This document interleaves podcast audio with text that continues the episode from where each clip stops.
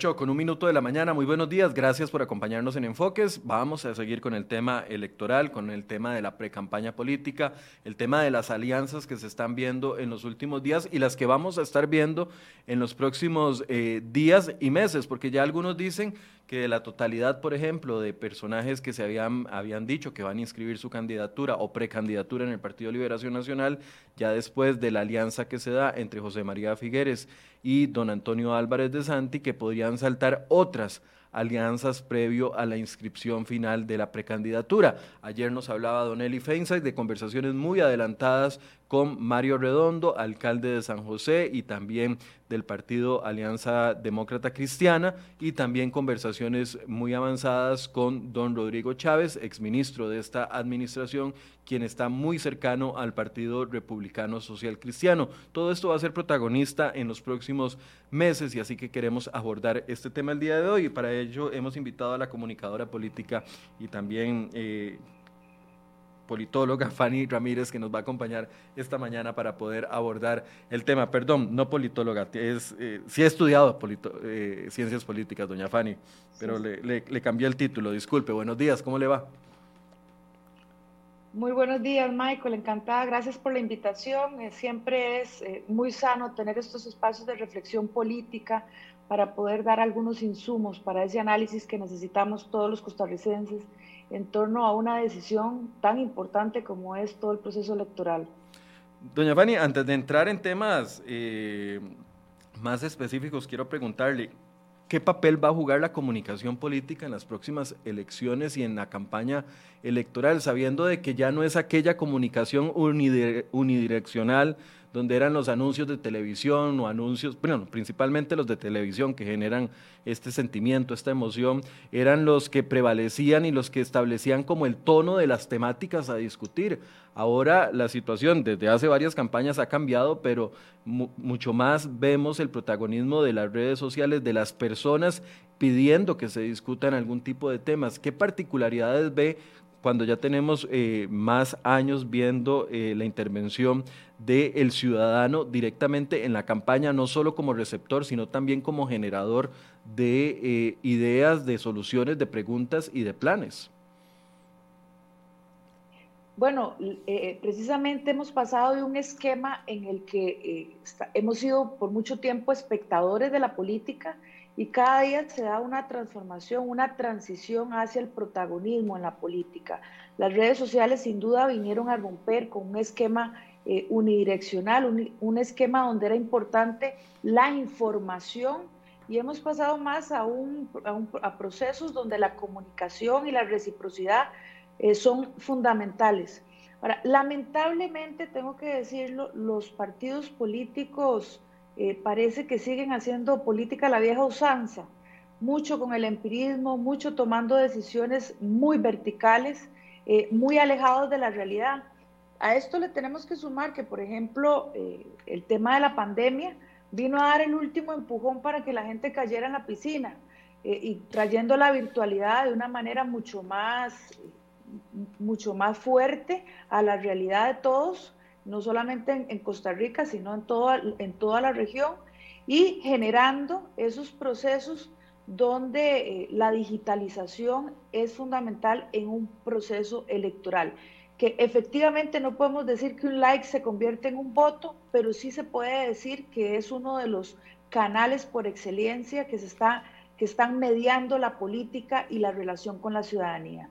Ahí me, me, interesa mucho lo que acaba de decir, porque, a ver, a veces pareciera que si nos concentramos en una red social, nos dejamos llevar y, y, nos hace pensar de que las ideas de que expresa un candidato, porque sabemos de que hay compra de likes, compra de votos, que hay bots que están trabajando constantemente en la difusión de, eh, de ideas de algunos políticos y atacando también a otros políticos. Ese, ese esquema ¿Cómo logra uno como ciudadano separarse de la realidad, de la, de la realidad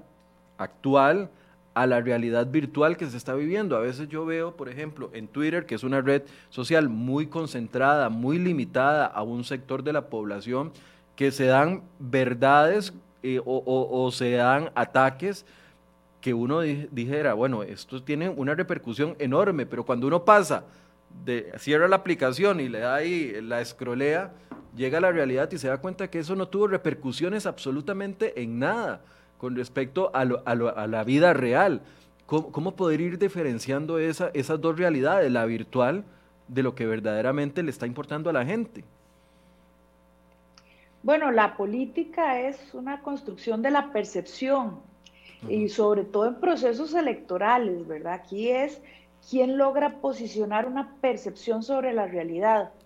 Eh, esto además, si le sumamos esto que, estabas hablando anteriormente de la compra de, de bots y, y, toda esta, digamos, farsa que se monta en torno a la política, yo tengo que decir que esto es para engañarse, para que los políticos se engañen solos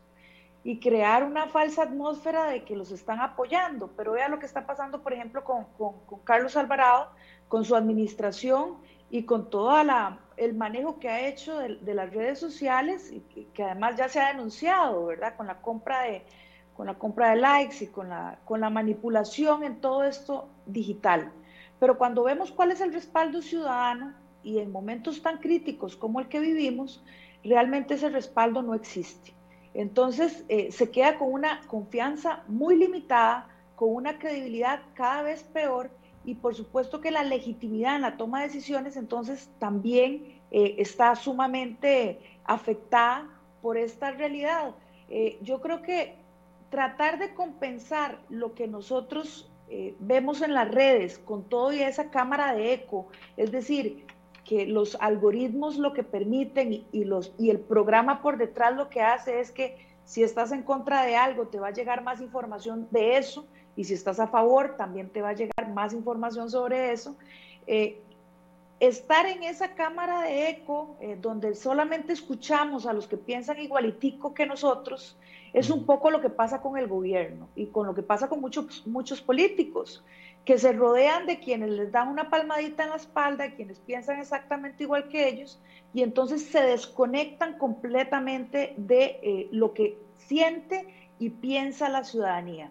Y la comunicación política no es otra cosa, y esto quisiera dejarlo muy claro, muy, ser muy enfática en esto, que el objetivo principal de la comunicación política es generar un vínculo entre la ciudadanía, entre las personas y la clase que está gobernando. Ese es el objetivo fundamental, que haya una rendición de cuentas, que haya transparencia y que haya claridad en cómo la clase política electa está priorizando los proyectos dentro de su gestión política. Por supuesto que para esto la materia prima es una buena gestión política. Si no tenemos una buena gestión, si no tenemos actos que comunicar, pues pasa lo que está pasando en este momento, que tenemos un Ministerio de Comunicación completamente ausente y una administración que cada vez que puede se esconde de la prensa porque tiene que hacerle frente a una serie de cuestionamientos muy, eh, muy serios que difícilmente tenga una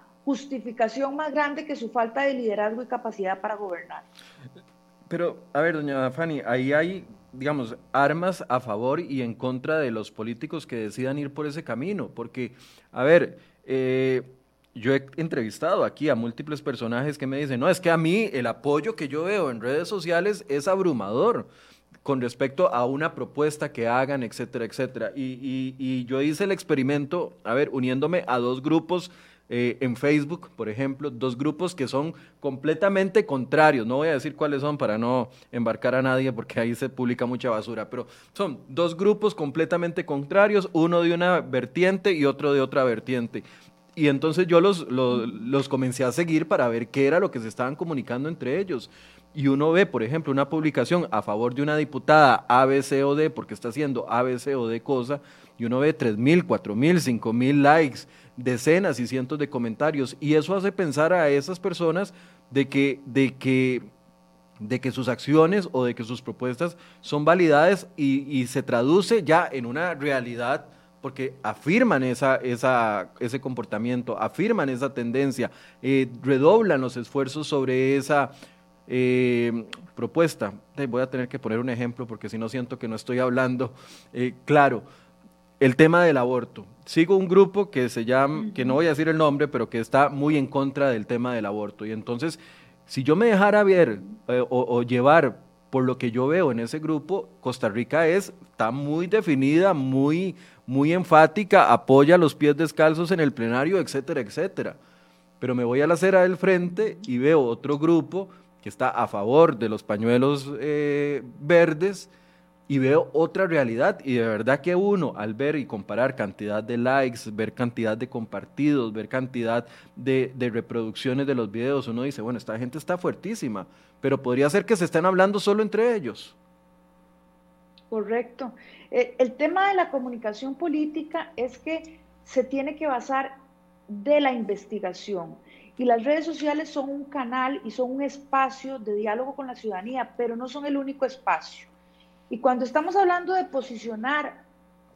una percepción eh, sobre temas particulares tan complejos como por ejemplo el aborto, es necesario conocer, no solamente hablar entre los que pensamos igual, sino también entender cuáles son los intereses de las personas que piensan completamente diferente a nosotros. Es decir, lo que nosotros llamamos qué está pasando con el antagonista, ¿verdad? con los que están en contra de lo que nosotros estamos diciendo y cuál es su percepción de la realidad porque todos tenemos desde el punto de vista eh, humano, todos tenemos desde un, desde un sitio analizamos la situación, desde un sitio también encontramos la, solución, ¿verdad? Entonces, esto lo que hace es poder eh, confrontar la realidad, pero no solamente como yo la estoy pensando, sino también como lo están pensando los demás. Y ahí eh, vamos a tener siempre modelos o vamos a tener perspectivas completamente diferentes. Y lo que se trata desde el punto de vista de la clase política es poder escuchar de manera activa todas esas percepciones, asumir una, una posición y obviamente eh, desde el punto de vista del diálogo y la cercanía con la ciudadanía, ir construyendo de manera cohesionada, que es uno de los problemas más grandes que hemos tenido, la fragmentación social que se ha dado en el país con todas las implicaciones políticas, económicas y sociales que esto conlleva. Eh, entonces, lo importante es ir eh, avanzando hacia un proceso de desarrollo, hacia un modelo de desarrollo, pero cohesionando a una sociedad porque estamos en un momento en el que la fragmentación puede ser útil para algunos grupos, pero muy perjudicial para, para Costa Rica y para el país.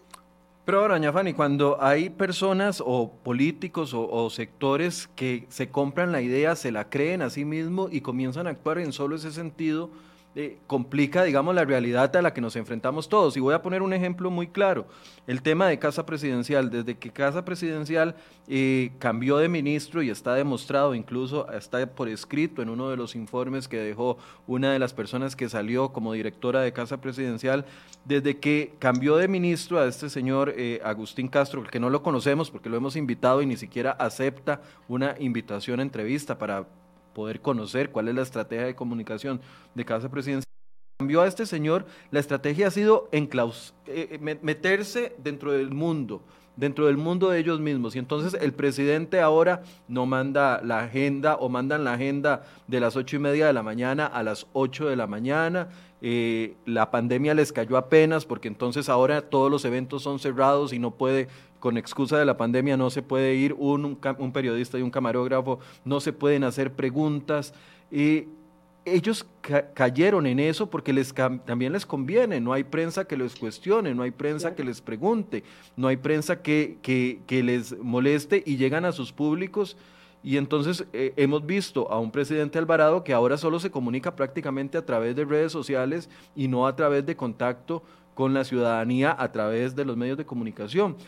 Eso puede repetirse o, en algunos sectores. Yo conozco partidos políticos a los que hemos invitado aquí a participar y dicen que no, porque no les gustan las preguntas. Eso está dañando también la realidad en la que vivimos todos los demás.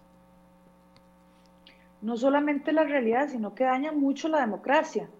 Y eso es todavía más serio. La institucionalidad también. O sea, eh, el, tema de, el tema de tener una, la democracia más, más antigua de Latinoamérica, una de las más sólidas, y que eso esté pasando en este país, realmente debería alarmarnos mucho, debería de, haber un movimiento eh, de exigir a la clase política, no solamente a este gobierno, que evidentemente la comunicación, decir que tiene un ministro de comunicación es decir que le queda muy grande el puesto y que evidentemente podemos decir se está robando, perdón, se está robando el salario.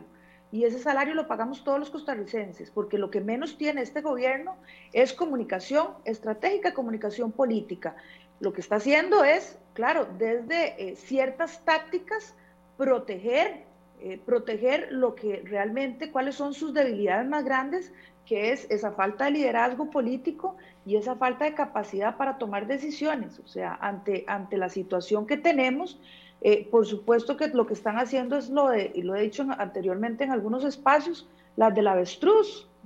No asomemos mucho la cabeza porque no tenemos mucho que decir. Y en este sentido, además, con, un presidente que además con declaraciones incendiarias en que cada vez que, que abre la boca eh, y quiere generar, entre comillas, empatía, más bien comete grandes errores en la comunicación y en sus declaraciones. Entonces, esas debilidades que existen desde el punto de vista de comunicación, al no asumir tampoco la responsabilidad que eso implica, porque se gobierna comunicando y se comunica gobernando. Y esto parece un juego de palabras, pero es así de, es así de serio y así de profundo. Cuando las personas cuando desde el punto de vista político se cometen errores o se está ante una situación tan eh, compleja como es la pandemia, uno entiende que hay procesos de ajuste y procesos en los que, por ejemplo, el respaldo popular eh, de la sociedad al inicio de la pandemia fue el más alto que tuvo el gobierno en, todo, en, toda, su, en toda su administración. Correcto. Porque hay un depósito de confianza de las personas en decir, estos son, este es el equipo técnico que elegimos y vamos a darles el respaldo. Es, es una cuota de confianza. Pero cuando esta situación no logra dar los resultados esperados y además con un cuestionamiento tan serio como eh, las contradicciones constantes que se dan en el gobierno, entonces lo que genera es un efecto efervescente donde esa confianza que yo le di al gobierno realmente se la quito porque no está cumpliendo ni con las demandas, ni está siendo coherente entre lo que dice y lo que está haciendo. Y ahí es donde vemos reflejado en Costa Rica, al igual que en toda Latinoamérica, lo que, lo que hablan los últimos estudios, eh, esa percepción que se tiene de que los, los políticos eh, gobiernan para ellos mismos, gobiernan para unos, para unos mismos grupos, para unos grupos poderosos que viene siendo un 80% a nivel latinoamericano, según el Latino Barómetro, de lo que las personas piensan de que las personas que están ahí están gobernando para ellos. ¿Qué, quiere decir esto? Por eso hablaba del, del daño que se le hace a la democracia. Porque si yo estoy pensando que esas personas llegan al poder solamente para beneficiarse y para beneficiar su grupito, entonces no me veo reflejado ni me veo partícipe de un proceso democrático tan importante como es elegir quiénes nos van a representar, quiénes están llevando nuestra voz. Y esa apatía, lamentablemente, lo que genera es que cada vez se consolide más un sistema perverso en el que se reproduce el poder de unos cuantos. Es necesario la alternancia y es necesario poder identificar eh, cuáles son esos grupos, cuáles son esos partidos políticos, cuáles son e, esos segmentos que están realmente eh, contribuyendo a fortalecer ese posicionamiento y esa percepción y darle espacio y buscarnos espacio como, como sociedad para poder participar de manera más horizontal en esa toma de decisiones. Pero, pero además tiene otra consecuencia que yo creo que ya usted la, mencionó antes, el hecho de que distorsiona la, la, percepción de realidad que tienen los ciudadanos. Y voy a utilizar un ejemplo. Eh, Casa Presidencial a nosotros no nos contesta las preguntas. Nosotros estamos, aquí estoy, llevo desde que entró doña Yanina Dinarte como ministra de la presidencia, llevo cuatro meses solicitando la entrevista y, me vacilan todas las semanas. Cada vez que le pregunto a la encargada de prensa, lo que me dice es, estamos tramitando. Ya incluso entre nosotros los periodistas de todos los medios, eh, eh, ya esa frase, estamos tramitando, eh, eh, eh, es un chiste para nosotros, porque sabemos de que con eso es como, como, nos están bailando. Pero por otro lado, entonces bombardean a la ciudadanía con dos o tres logros que el gobierno puede estar haciendo muy bien, pero que distraen la atención de cosas de las, de las otras cosas que se están haciendo muy mal o de las otras cosas que están afectando a la ciudadanía. Pongo el ejemplo de las obras viales. Nadie puede negar que don Rodolfo Méndez Mata ha sacado la cara por este gobierno, que las obras viales que ha construido son, eran necesarias, era urgente que llegara un ministro como don Rodolfo Méndez Mata. Pero cuando los comunicados de prensa son cinco, seis, siete al día solo, sobre obras viales, incluso con fotografías repetidas, con información que día y la semana pasada se las vuelvo a recetar, o el tema como, como se paró en seco por parte del presidente, por dicha, de ir a recibir las vacunas todos los martes al aeropuerto. Está muy bien que un gobierno comunique lo positivo, pero también evita la discusión de los otros temas. ¿Dónde está la discusión del gobierno sobre el impuesto único a los combustibles, que nos está costando 6 mil colones? Traemos hoy una portada en cereoy.com, 6 mil colones adicionales eh, en el litro de, en el tanque de gasolina, si comparamos lo que pagábamos en diciembre y lo que pagamos hoy, el costo de vida, de vida, el efecto que va a tener ¿Dónde está la discusión de esos temas, de esos otros temas? Lo que quiero decir es que la comunicación unidireccional es muy peligrosa porque puede darle a la gente una imagen equivocada de, los verdaderos problemas que afectan al país. Sí, efectivamente, cuando nosotros vemos, eh, pues estas cosas se están dando también, eh, estas obras se dan y estas obras la gente también las conoce.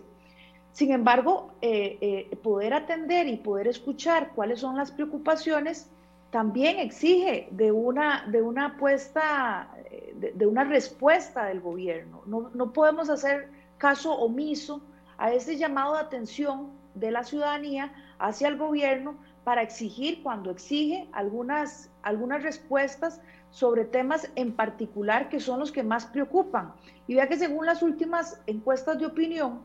tenemos el tema de la situación de desempleo, tenemos el tema de la situación económica y tenemos eh, eh, el problema de la mala gestión del gobierno ya identificado la por la ciudadanía como, principal uno de los problema. principales problemas del país. Bueno, la corrupción, que también estamos dentro de, dentro de los últimos estudios centroamericanos con el tema de la pandemia como uno de los países a los que se les tiene que poner atención. Esto, todo esto no es menor. Y el hecho de que no haya una respuesta ni una intermediación a través de la prensa habla mucho del tipo de, gobierno y habla mucho de la dirección que llevamos como país, que no debería de ser y que no deberíamos de aceptar como ciudadanos de que eso es lo normal. No deberíamos de acostumbrarnos a esos silencios de parte del gobierno y a esos silencios de parte de la clase política. Eh, por supuesto que es complejo, por supuesto que ¿qué hacemos? ¿Qué hace un, medio de comunicación cuando no, cuando no le responde eh, eh, un, gobierno, cuando no le responde las autoridades políticas, cuando simplemente eh, ponen atención o cuando simplemente quieren los reflectores cuando son cosas positivas. Pero además también es importante hablar de, de estas cosas positivas, de dónde vienen, porque don Rodolfo Méndez Mata también viene a cerrar proyectos que él mismo inició hace muchos años cuando fue ministro de Transporte, ¿verdad? Entonces, lo que, sí lo que sí tenemos que identificar son algunos problemas del sistema político en la parte de gobernanza, de gobernabilidad y también la manipulación, y esto no tiene nada que ver con comunicación política, esto tiene que ver con una manera de entender el poder y de llegar al poder, lo cual me parece sumamente nefasto, de manipulación y de, de completa, digamos, eh, manejo de una información desde una óptica que realmente lo que busca es, eh, hablando de noticias falsas, también es de generar una percepción equivocada a la ciudadanía, pero sobre todo de no dar la cara ante los problemas que están aquejando al país. Ahora, pongo al, gobierno de ejemplo, y si estuviera Liberación, utilizaríamos ejemplos si estuviera haciendo lo mismo, si estuviera el PUS, si estuviera quien sea, porque, a ver, ahora el nivel de discusión es por qué es el PAC, entonces la, prensa es dura. Lo mismo que está pasando en México con Manuel eh, eh, López Obrador, que mucha prensa está siendo dura con ellos y entonces la gente se, vuelta, se vuelca en contra de ellos. Pero pongo ese ejemplo porque ha sido una fórmula que le ha servido al gobierno de una u otra forma para mantener sus apoyos, para mantener a su, a su, a su red de cuido alrededor bien protegida para mantener al presidente lejos dentro de lo que se puede de los escándalos. Y al ser una fórmula exitosa en política, es muy seguro de que la van a eh, emular o, utilizar algunos otros partidos políticos ahora que estamos de cara a la campaña. ¿Cómo puede un ciudadano defenderse cuando hay comentarios de personas en una transmisión como esta que dice, ¿para qué el gobierno le va a responder a las preguntas tontas de los periodistas? Y entonces pareciera que es un ciudadano diciendo que, lo, que por qué el gobierno tiene que dar cuentas sobre su actuar y eso comienza a replicarse. Yo, yo no le llamaría una estrategia exitosa y no lo llamaría así precisamente porque el respaldo ciudadano este, se, está por el piso. O sea, yo creo que en este momento el respaldo que tiene el gobierno es eh, las personas que trabajan con él y, y, la, familia de, la familia de ellos, ¿verdad? Eso, el respaldo más bajo que se ha tenido en muchas administraciones. Eh, en un momento que además queda un año de gobierno prácticamente y además eh, ante situaciones críticas y decisiones que hay que tomar, desafíos muy fuertes que tiene el país. Eh, yo no creo que, realmente eh, que les haya funcionado a ellos y que les dé para llegar a la próxima, a la orilla, ¿a costa de qué? ¿A costa de qué? Y aquí es donde más me parece que es importante que también hablemos de cómo llega el Partido de Acción Ciudadana al, al poder y además cuál es la fragmentación que crea y cuáles son esas divisiones que se crean en la, en la, sociedad y en las implicaciones que esto tiene. De manera que en este momento yo podría asegurar y podría afirmar que el interés es simplemente mantener cohesionado ese grupo. Y esto es muy importante porque cara a las próximas elecciones, ante la dispersión que hay en otros grupos políticos, mucho cuidado porque le podría, le podría dar para una segunda ronda. Esto no está escrito y mucho del peligro y mucho del temor de, esa gran ciudadanía que en este momento no tiene una opinión favorable del gobierno, eh, se podrían repetir algunas cartas que con un poco de manejo, digamos, electoral y estratégico de campaña, eh, podrían lograr con un equipo eh, y unos partidarios muy disciplinados en su voto, que eso sí tiene el PAC, eh, muy disciplinados porque es esa red de cuidado que precisamente usted comentaba, ¿verdad? Entonces, ante esa situación, podría darle un eventual proceso electoral para pasar a segunda ronda y mantenerse en el poder. Hay muertos en este momento. Algunos dicen Partido Liberación Nacional nunca va a volver. La Unidad Social Cristiana ve el desastre que se tiene en la Asamblea Legislativa y las críticas que hay a nivel interno. Otros dicen el Partido de Acción Ciudadana jamás podría repetir una, una candidatura. Pero es que los que hemos estado en esto y hemos visto resucitar cadáveres que uno pensaba que nunca iban a volver en la vida de la política. No, yo no, yo no aseguraría que ya están escritas las cosas ni que hay personas que no van a tener posibilidades en el próximo proceso electoral. por una razón, eh, eh, prácticamente más, depende de las encuestas que veamos, pero más del 50% de los costarricenses no saben por quién votar. Sabemos que hay una volatilidad, es decir, que se mueve mucho el voto del costarricense, o la intención del voto del costarricense se mueve mucho en los últimos, en los últimos meses y eso es algo que ya están aprovechando los partidos políticos para no hacer una campaña temprana. Eh, pero realmente no tenemos una situación, ni siquiera en este momento, que podamos descartar alguna fuerza política y mucho menos hablar de cuáles podrían ser los escenarios, eh, eh, digamos, más seguros cuando ni siquiera tenemos cuáles van a ser los jugadores que estén en este proceso, ¿verdad? Yo creo que se puede llevar un pulso sobre quiénes, cuáles son las diferentes fuerzas y estructuras que se están dando, pero todavía es temprano para hablar de quién, de quiénes podrían eh, estar dentro o fuera de esa contienda, de esa eventual contienda electoral que eh, realmente eh, trae la esperanza, y esto es importante, todos los procesos electorales son una esperanza para la ciudadanía, para que las cosas cambien y ante esta emoción hay que poner mucha atención en la coherencia de los políticos entre lo que dicen y lo que hacen, que es una de las grandes debilidades de lo que presentan eh, en su discurso político, en su retórica y obviamente en sus hechos.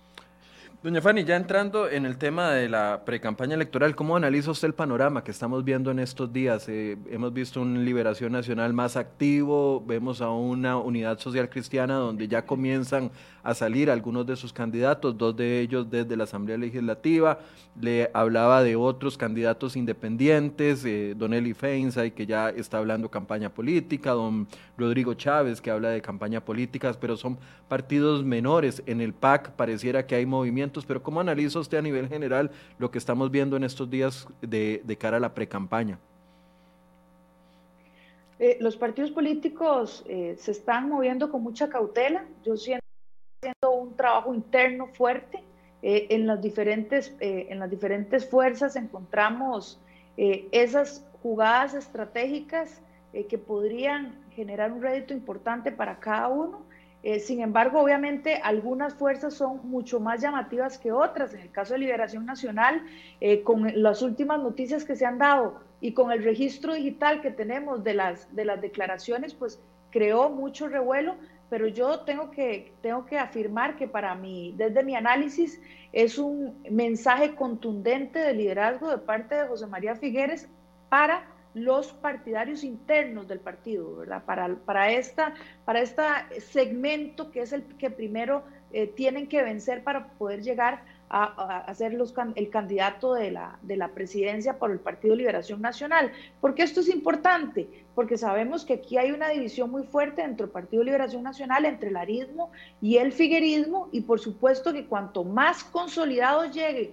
su propuesta país a una eventual contienda política, pues va a tener mucho mayor posibilidades de que se le mire con otros, con otros ojos y poder de una u otra manera eh, desmarcarse de algunos fantasmas y algunos procesos políticos que también fueron estratégicos en su momento, cuando por ejemplo se habló de una, eh, de una reelección presidencial, recordemos que las tres personas que estuvieron en ese momento bajo el ojo público con la fiscalía fueron los tres expresidentes que podían optar por una reelección, que era precisamente Rafael Ángel Calderón, Miguel Ángel Rodríguez y José María Figueres. Los dos primeros, eh, que fueron eh, completamente, después se desestimó las causas y fueron exculpados, y José María Figueres, que nunca hubo, nunca hubo en realidad una acusación en su cargo, pero aquí volvemos al tema de la percepción. ¿Cuánto daño se le hace a la imagen política de una persona una vez que la bomba ha estallado, ¿verdad?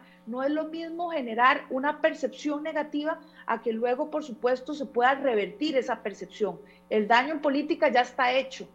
Y por supuesto, hay una serie de, interrogantes que eh, es difícil que la ciudadanía cambie esa percepción en situaciones tan complejas como estas. Pero sí es importante analizar de dónde viene todas esas acusaciones y el momento en el que se dan esas acusaciones, ¿verdad? Y, cuál era el interés también de fondo en, ese proceso, porque yo creo que eh, ya mm,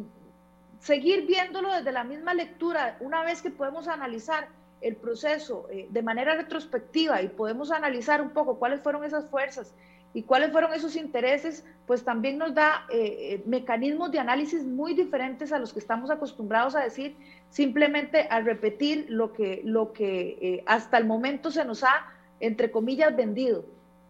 Doña Fanny, ¿es, ¿es beneficioso o no para el Partido Liberación Nacional una contienda interna tan pública, tan, eh, decían algunos, lavando los trapos en la calle y no dentro de la casa? Y, lo pregunto porque recuerdo, hace pocas semanas tuvimos noticia de una reunión entre los tres expresidentes de Liberación Nacional, en ese momento don Oscar Arias, don José María eh, Figueres, casi digo Villalta, y, eh, y doña Laura Chinchilla. y doña Laura Chinchilla, y uno pensaba, bueno, los tres expresidentes van a tratar de unificar las vertientes que existen de apoyo para de una u otra forma eh, llegar a un candidato de consenso y evitar una disputa como la que se dio hace cuatro años, que hoy le están sacando los trapos sucios a, a don José María y a De Santi con aquellas declaraciones que se daban y los encontronazos, etcétera, etcétera. Uno pensaba que Iba a tratar de evitar eso, pero ya no lo logró evitar ¿Tener nueve precandidatos es positivo o es negativo para un partido político?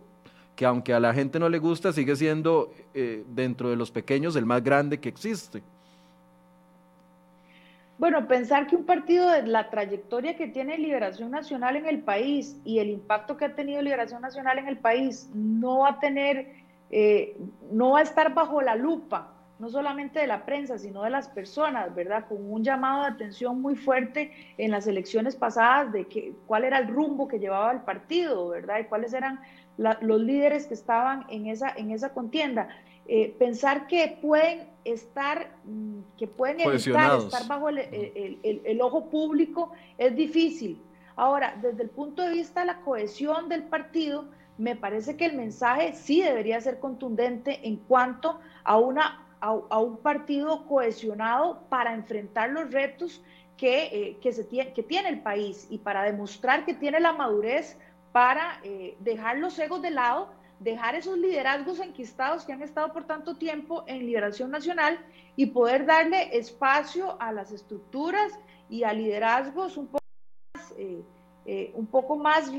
renovados, ¿verdad? O, incluso con, con, la experiencia de que puedan consolidar su proyecto, su proyecto político para hacerle frente a esto. ¿Por qué digo esto? Porque igual la, la fracción del Partido Liberación Nacional ha sido de las más cuestionadas en este proceso eh, una fracción mayoritaria, pero además la más cuestionada por un tema de su afinidad con el Partido de Acción Ciudadana, que también recordemos que en el pasado proceso electoral se dio eh, eh, el apoyo de, José María Figueres explícitamente saliendo de, de, las urnas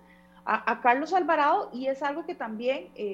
pues ha generado durante este tiempo de esa desafección hacia la administración Alvarado un gran reclamo a, hacia Liberación Nacional, quien no se ha mantenido durante todo este proceso como una oposición firme con la experiencia que debería de eh, caracterizar su, eh, su, gestión, ¿verdad? Con un, con un diputado, Carlos Ricardo Benavides, que, le llaman un diputado más del, del, Partido Acción Ciudadana, de manera que no se han podido desmarcar eh, en este sentido y, y, se ha demostrado durante estos cuatro años que realmente eh, no han tenido una dirección ni un liderazgo claro en cuanto a eh, su visión de país y su gestión política. Yo diría que en este proceso, yo diría que en este momento en el que sí estamos hablando de cómo presentar ese, eh, esa propuesta política para, para Liberación Nacional,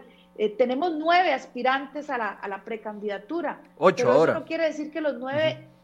bueno, perdón, sí, ocho. Eso no quiere decir que los ocho lleguen a, consolidar su, su, propuesta. Y esto lo digo porque a raíz de lo que sucedió esta semana con Álvarez de Santi, yo estoy segura que se van a hacer una reconfiguración de esas estructuras y de esas fuerzas para valorar un eventual proceso, porque tenemos eh, aspirantes a la precandidatura que realmente prácticamente van a ir a, a donar esos dineros esos 30 millones, 29 millones de lo que cuesta la precandidatura a Liberación Nacional al partido, porque no tienen ninguna opción de que en dos meses reviertan esos niveles de eh, desafección que tienen hacia ellos, de preferencia que tienen hacia otros candidatos, que los ven a lo interno del partido como la única posibilidad de que realmente den eh, no solamente la pelea electoral, sino que resuelvan y que sean líderes en un proceso que Costa Rica lo necesita. Ahora, es y casual... ya para, para, cerrar esta, esta, este análisis de, liberación nacional,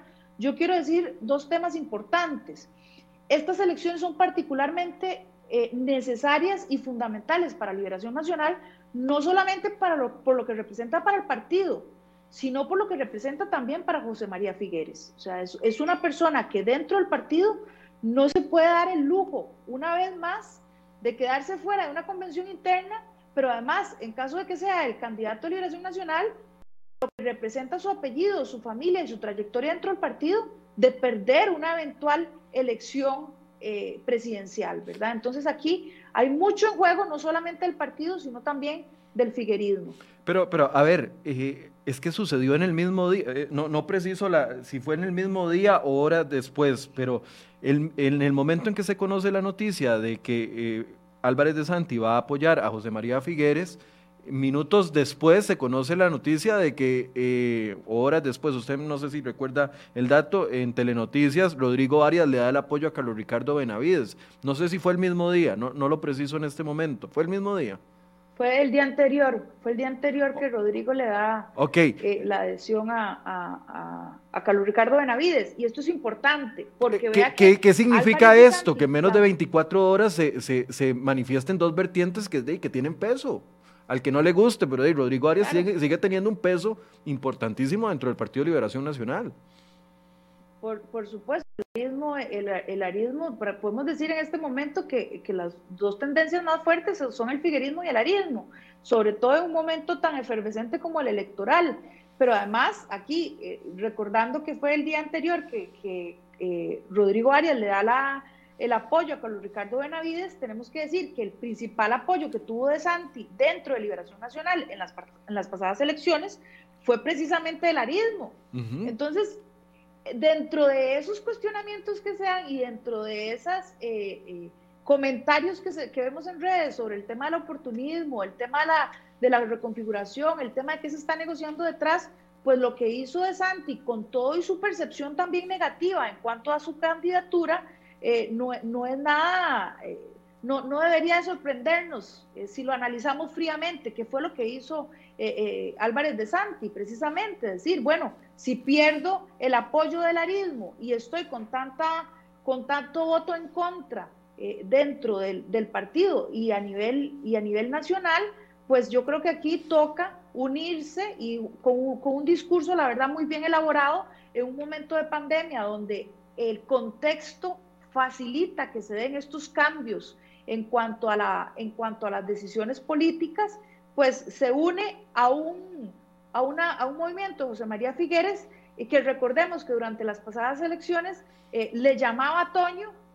como una manera de bajarle un poco eh, su poder dentro del partido y en este momento recupera el Antonio, ¿verdad? Estos mensajes no son menores. Es que eh, eso es lo que son importantes desde el punto de vista de comunicación política y desde el punto de vista de lo que podemos ver eh, dentro de Liberación Nacional y desde, el punto, y desde la percepción de José María Figueres y lo que está generando es un, un mensaje fuerte de liderazgo donde incluso, digámoslo así, excusa que Antonio Álvarez de Santis durante el proceso anterior haya dicho jamás llamaría, jamás voy a llamar a José María Figueres para esta contienda electoral que fue el error más grande que pudo cometer durante, eh, durante su campaña anterior, porque por supuesto generó división en el partido con una lectura muy equivocada, creyendo que tenía suficiente, suficiente apoyo interno y externo, y por supuesto el golpe que se dan cuando se da una lectura erróea a partir del empirismo, a partir de lo que se escucha en redes, a partir de lo que me dicen los que me golpean la espalda, es precisamente eh, eh, esa, esos efectos de que caen, pero sin poner los codos. Ok, para pasar a los otros tres partidos, eh, bueno, a las otras tres fuerzas predominantes en el Congreso, cierro. ¿Puede alguno, en qué posición quedan el resto de los precandidatos al saber que el arismo de una u otra forma, aunque don Rodrigo fue muy claro y dijo, este es un apoyo mío, no estoy hablando por mi hermano, refiriéndose a don Oscar Arias, pero que apoya a Carlos Ricardo Benavides, de Santi, una fuerza que, además hay que decirlo, es una fuerza económica dentro del Partido Liberación Nacional, apoya a Figueres, ¿cómo quedan los demás precandidatos? ¿Tiene alguna posibilidad alguno de los demás precandidatos sin el apoyo del figuerismo, de santismo, si es que existe, y, y, y del apoyo de los Arias. ¿Hay posibilidades dentro del partido o están tan demarcadas las, las líneas ahí? Yo creo que hay muchos aspirantes que están muy huérfanos, que tienen una gran voluntad de hacer las cosas diferentes dentro de Liberación Nacional, pero la política no es solo de voluntades, la política también es de estrategia y la política es de eh, poder hacer una lectura adecuada del contexto político en el que nos encontramos. Por lo tanto, posibilidades yo las veo mínimas. Si en este momento tienen la opción de poder negociar eh, sus, sus al interno del partido y poder realmente, vamos a ver dentro de estos aspirantes políticos, cuántos realmente están pensando en el partido y cuántos están pensando en sus egos en sus egos en particular, ¿verdad? Yo creo que aquí hay un tema también y la política, eso lo vemos mucho más reflejado eh, eh, en, en, personas que han estado durante mucho tiempo en la política, que están esperando su turno, sobre todo en partidos tradicionales como, como lo es Liberación Nacional, y que en realidad nunca les llega, ¿verdad? Y que de ahí también la proliferación de tantos partidos emergentes. Eh, en ese sentido, yo creo que, que hace falta hay que ser no solamente hay que ser inteligente y no valiente en la política y yo creo que aquí toca que varios aspirantes eh, hagan un análisis frío de cuál es el contexto político dentro de liberación y cuáles, y cuáles son los alcances que pueden tener en un eventual proceso, porque como decía, creo que muchos van a donar esos 29 millones al partido y no van a tener ninguna opción de dar la pelea. Pasemos a los partidos eh, evangélicos, antes de hablar del PAC y de la Unidad Social Cristiana, porque eh, ellos fueron el fenómeno 18 en, crecimiento, en cantidad de diputados, etcétera, etcétera, pero inmediatamente, eh, como pasa mucho en las iglesias evangélicas, pasó en un partido político evangélico y se dividieron apenas lograron crecer. Y, y, ahora yo no sé cómo se va a comportar ese electorado, sabiendo de que una parte está eh, la base sólida que, en la que se montó Fabricio Alvarado era Restauración Nacional, pero al final de cuentas Fabricio era la figura de Restauración, el que logró ser figura dentro de Restauración y ahora es muy probable que vaya con su partido eh, Nueva República. ¿Cómo ve ese electorado cristiano a la hora de tomar una decisión por alguna de las dos vertientes? Dependerá, dependerá, perdón, de quién pongan al frente, un Eduardo Cruzan, un Carlos Avendaño, para, para, para votar eh, las personas que están convencidas de que un partido eh, cristiano evangélico podría ser presidente en la, en, la próxima periodo. Yo tengo que decir que en este momento eh, lo que nos muestran, lo que nos muestran las encuestas y lo que nos está demostrando un poco la lectura de lo que se está comunicando y se está informando en, algunos medios de comunicación, yo tengo que decir que hay un interés de inflar una, una, propuesta política que no es, que no tiene bases ni siquiera ni ideológicas ni de voto duro que nosotros llamamos. Ese voto duro no existe. Y esto es uno de los errores más grandes que se cometen eh, posterior a los procesos electorales. Ese, perdón, perdón, una precisión. ese voto duro no existe dentro de los dos vertientes evangélicas. No, el, no, no el 18% que estamos viendo o en el PAC. del 15 un poco eh, eh, en, en, Restauración Nacional y en Nueva República. Ese voto, hay, hay una serie de seguidores en este momento hacia Fabricio Alvarado que lo ve como una opción pero no quiere decir que lo que pasara en, las elecciones pasadas se convirtiera en una fuerza política que los va a acompañar. Es decir, ese, ese grupo que se hizo es, de los grupos más volátiles que hay. Una estructura que no está, eh, que no está fortalecida y lo vimos en la Asamblea Legislativa. Y es pan de todos los días, una división completa entre los diputados eh, que, tienen estas, que, representan a este partido o a esta fuerza política que, se mostró en un contexto en particular, en una situación particular, en una lectura clara de lo que hubo en ese momento y en una reacción inteligente a lo que estaba pasando en ese momento político. Pero eso no quiere decir que tengan una propuesta que en este momento, que en este contexto, la gente pueda ver como algo viable para apoyarles. Eh, sí es cierto que pasaron con un 24% a, segunda ronda, un poquito más del 24%, y que representa, eh, y esto es parte de, los, de los desafíos que tenemos en el proceso electoral, o sea, cómo los partidos cada vez, entre más fragmentado esté la, la parrilla partidaria, pues mucho más posibilidades hay de llegar a una segunda ronda con pocos votos. Y esto le da a ciertas agrupaciones una ventaja sobre otras que están sumamente divididas. Pero yo no le tendría eh, eh, ese, digamos, no pondría mi atención sobre un partido político que está en su máximo, no va a crecer de ahí porque el 50% que no sabe por quién votar, no se va a ir hacia, hacia estos partidos eh, que realmente tienen una base religiosa muy fuerte, pero que no les da para enfrentar los problemas que en este momento se están delucidando en el país. Eso incluso tomando en cuenta de que en las encuestas que he visto recientemente, eh, Opol, Borge y asociados ponen a, Fabricio Alvarado como, incluso en algunas hasta encima de José María Figueres como figura. Sí, bueno, yo, yo creo que las, mediciones son eh, un reflejo del momento, hemos dicho muchas veces, una fotografía del momento, en este momento es lo que tenemos como como el voto, digamos, las personas de intención de voto. Creo que eso también mueve un poco a los partidos, a los partidos mayoritarios a los partidos tradicionales, porque no es un secreto que la elección pasada eh, lo, que, lo que imperó fue el voto del miedo. O sea, reaccionó, reaccionó todo el electorado ante la posibilidad de que quedara Fabricio Alvarado con lo que había demostrado hasta ese momento cuáles eran sus capacidades para gobernar y lo que se generó con una campaña de contraste muy fuerte, ¿verdad? Entonces yo creo que eso también es sacudiéndole un poco el piso a esos partidos tradicionales, diciéndoles, ojo que este podría ser. Pero también quisiera enfatizar a quién beneficia que en este momento eh, esa sea la lectura de un, de un, de un digamos, de unos datos tan altos de parte de Fabricio Alvarado de Nueva República. ¿A, quién ¿A cuáles partidos beneficia eso?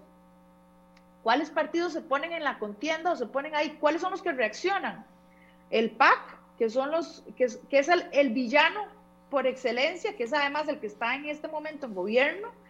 y, y que también a los dos les sirve, porque uno depende del otro. Vea que en las películas de superhéroes si no es por el, por el, por el villano, el héroe tampoco pierde, pierde tampoco existe, correcto, sí. Su razón de ser eh, tampoco existe, exactamente. Entonces esto es lo que pasa con el PAC y lo que pasa con Fabricio, con Fabricio Alvarado, ¿verdad? Este, y muchos de los comentarios que tienen los dirigentes del PAC están orientados en ese sentido.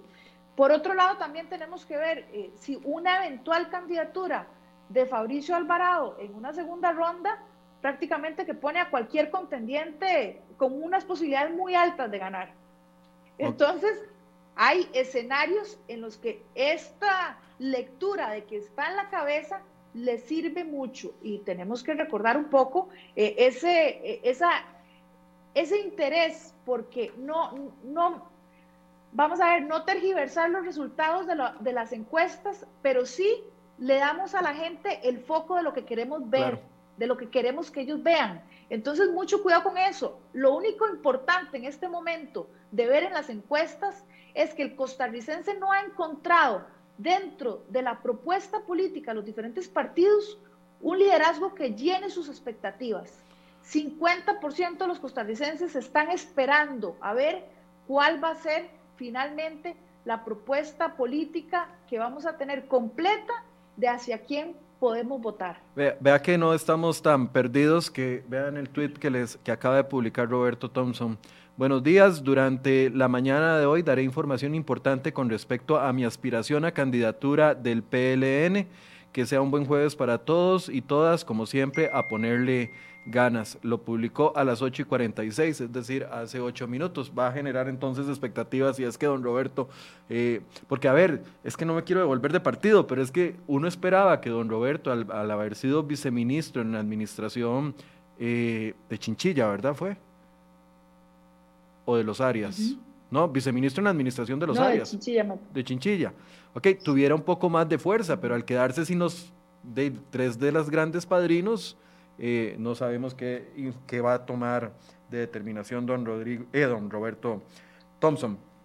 No me va a dar chance, doña, doña eh, Fanny, la voy a tener que invitar otra vez porque no, no me va a dar chance de abarcar todos los, los temas. Para cerrar la parte de los partidos cristianos evangélicos, otro aspecto que le juega en contra es que ya no estamos en aquella coyuntura donde el catolicismo apoyó a Fabricio Alvarado en aquel momento el catolicismo, se, se eh, un sector de, la ala católica del país apoyó a Fabricio Alvarado al ver, volviendo a eso, al ver a, enemigo al Partido de Acción Ciudadana con el tema del matrimonio igualitario. Ya no estamos en esa coyuntura, que pudo haberle dado también mucha fuerza. Yo, uno de los errores más grandes que cometen los partidos políticos es subestimar la inteligencia de las personas. Y, a menudo utilizan eh, frases despectivas como los ciudadanos de a pie o los ciudadanos que realmente no conocen lo que está pasando, o el pueblo incluso, que me parece súper, súper eh, pasado de, de, moda, porque realmente ya la globalización nos ha demostrado otra cosa. Entonces, ese, subestimar la inteligencia ciudadana eh, le ha hecho a algunos partidos políticos pensar que la política se puede gestionar de la misma manera como se ha gestionado por años. Eh, y además, eh, pensar que lo que tuvimos en el 2018 se va a repetir. Yo confío y yo estoy segura que las personas que, que vivimos en un momento eh, eh, electoral con un voto completamente arrinconado, eh, con un voto que realmente no demostraba cuáles eran las intenciones y cuál era la voluntad de la ciudadanía, y lo voy a decir con, un, con un, número sencillo. Más del 75% de los costarricenses en primera ronda no quería que ninguno de los dos Alvarados fuera presidente. Más del 75%. Con lo cual, eh, lo que tenemos en este momento y lo que, lo que se provocó en la segunda ronda es un voto completamente prestado y arrinconado, que equivocadamente los partidos políticos han querido leer como que fue una captación de esa voluntad política y no lo es. No lo es, no es para Nueva República esa captación de voto y no lo es tampoco para el PAC. Eh, que incluso si analizamos la, elección de, de Luis Guillermo Solís también, eh, una segunda ronda en la que se retira el contendiente, en la que se queda solo en la contienda política, entonces generando también un debilitamiento muy fuerte en el Partido Liberación Nacional. Entonces hay que entender, digamos, los contextos políticos, hay que poderlos analizar, pero sobre todo para no inflar los resultados que tuvimos en su momento, ni tampoco seguir trabajando eh, electoralmente a partir del miedo. Yo creo que es hora de que dejemos un poco de eh, subestimar eh, esa inteligencia y poder pasar a cuáles son realmente esas propuestas políticas, esa voluntad política y esa, y esa capacidad de diferentes líderes, de diferentes partidos, por mostrar un modelo de desarrollo que realmente responda a los desafíos económicos, políticos y sociales que tiene el país. Eh, tiene razón eh, Susana y Tony, yo estoy hablando del apoyo católico a Fabricio Alvarado previo a que se publicara el tema de la famosa eh, mensaje de Ronnie Chávez contra la negrita que cambió también toda la configuración días antes de la, de la elección. Es que hay que hablar de momentos específicos, pero tienen razón con el, apunte que hacen ambos. Son las 7 con, eh, las 8 con 58, perdón. Perdón, Michael, pero incluso también ahí, recordemos que en la, en la pasada elección hubo un interés eh, por decir la, la política y la religión no están unidas, y con lo, cual mm, probablemente estemos a favor muchas personas. Pero aquí el tema, recordemos que cuando asume eh, la presidencia Carlos Alvarado y está con el tema fiscal, lo primero que hace es irse a la Casa Episcopal a pedir el apoyo de, la, de, de, toda la curia. Entonces, eh, vean cómo, y a mí me interesa mucho enfatizar esto, la coherencia entre lo que dicen los políticos y lo que hacen, es lo que nos demuestra cuál va a ser el tipo de gobierno y el tipo de liderazgo que vamos a tener en el país. Bueno, recordemos a, Luis Guillermo Solís, eh, aquella fotografía, yo no sé si Federico la tendrá a mano, de él sentado en la Alianza Evangélica con todos los pastores con las manos encima de él, eh, eh, a, pocos días también, no sé si fue previo o después de la elección, que también de, son, son señales, como usted decía, que uno tiene que aprender a leer. Y nos quedan muchos partidos por fuera, doña Fanny. ¿Tendrá chance la otra semana que nos atienda de nuevo? Encantada de poderlos acompañar. Yo creo que estos espacios son necesarios, son, es necesario que generemos eh, ese diálogo político. Al estar ausente en otros escenarios, es importante que a, nivel, de los medios de comunicación se fortalezca esta, ese diálogo ciudadano y podamos interactuar a, través de las redes sociales también con, con las personas que nos han dado su sintonía y que nos están siguiendo en este momento por eh, el Facebook Live. Voy a, voy a ser completamente transparente. Don Roberto Thompson está invitado para el martes para explicar su propuesta política. Él me había dicho que nos iba a atender el martes pasado, después canceló y lo pasó para la siguiente semana. Vamos a ver, si don Roberto Thompson desiste, entonces no tendríamos programa con él y vamos a tratar de coordinar un espacio con doña Fanny, ya sea miércoles para poder darle seguimiento y completar las ideas, porque me están diciendo, Michael, ¿y qué pasa con los con Eli Feinstein? ¿Qué pasa con Rodrigo Chávez? ¿Qué pasa con el PAC? Eh, bueno, de ahí son puntos que tenemos que analizar, pero no lo podemos hacer en cinco minutos. Así que no sé si quiere hacer un cierre general y mañana les estoy avisando qué día, bueno, ahí está la foto, solo que no, no tengo el contexto, no me acuerdo cuándo fue eso. Bueno, estaba sentado en el despacho de presidencia, ya era presidente entonces, en ese momento. Eh, no sé si quiere hacer un, cierre global, doña Fanny, y dejamos esta conversación en la pura mitad para continuarla la próxima semana. Bueno, yo creo que en política, la política evoluciona como evoluciona la sociedad. Y yo creo que en este proceso electoral vienen grandes cambios, viene un, viene un proceso realmente donde, donde tenemos que estar atentos como ciudadanos para poder identificar eh, cuál podría ser el rumbo de las elecciones y yo creo que es importante tomar en cuenta, eh, y estoy convencida de que la capacidad que tenemos como, como sociedad nos va a permitir enfrentar los retos que tenemos, pero siempre y cuando podamos tener líderes a la altura de lo que es la sociedad costarricense. Bien, muchas gracias a doña Fanny Ramírez, comunicadora política, analista también, que nos acompañó esta mañana. La vamos a invitar la próxima semana. Les prometo un espacio, bueno, siempre y cuando doña Fanny pueda, espero no haberla comprometido muy feo en público, pero siempre y cuando doña Fanny pueda, la, nos va a acompañar la próxima semana para continuar esta conversación. Eh, muchas gracias por su compañía. Buenos días a todos. Encantada, muy buenos días. Gracias.